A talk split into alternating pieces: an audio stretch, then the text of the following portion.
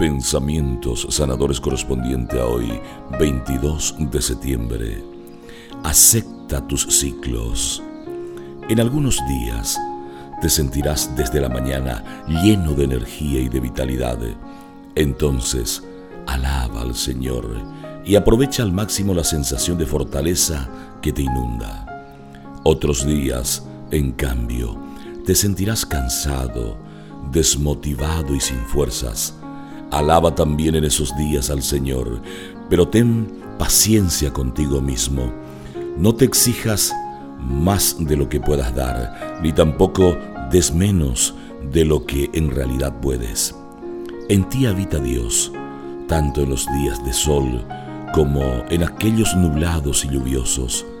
La alternancia de los diversos estados espirituales, anímicos y físicos forman parte de los ciclos de la vida, así como las cuatro estaciones forman parte de los ciclos de la siembra y de la cosecha.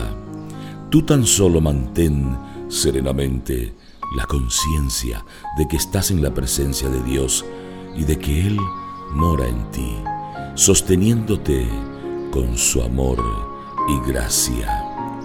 Eclesiastés capítulo 3 versículo 1 al 2. Hay un momento para todo y un tiempo para cada cosa bajo el sol. Un tiempo para nacer y un tiempo para morir. Un tiempo para plantar y un tiempo para arrancar lo plantado. ¿Por qué tengo miedo?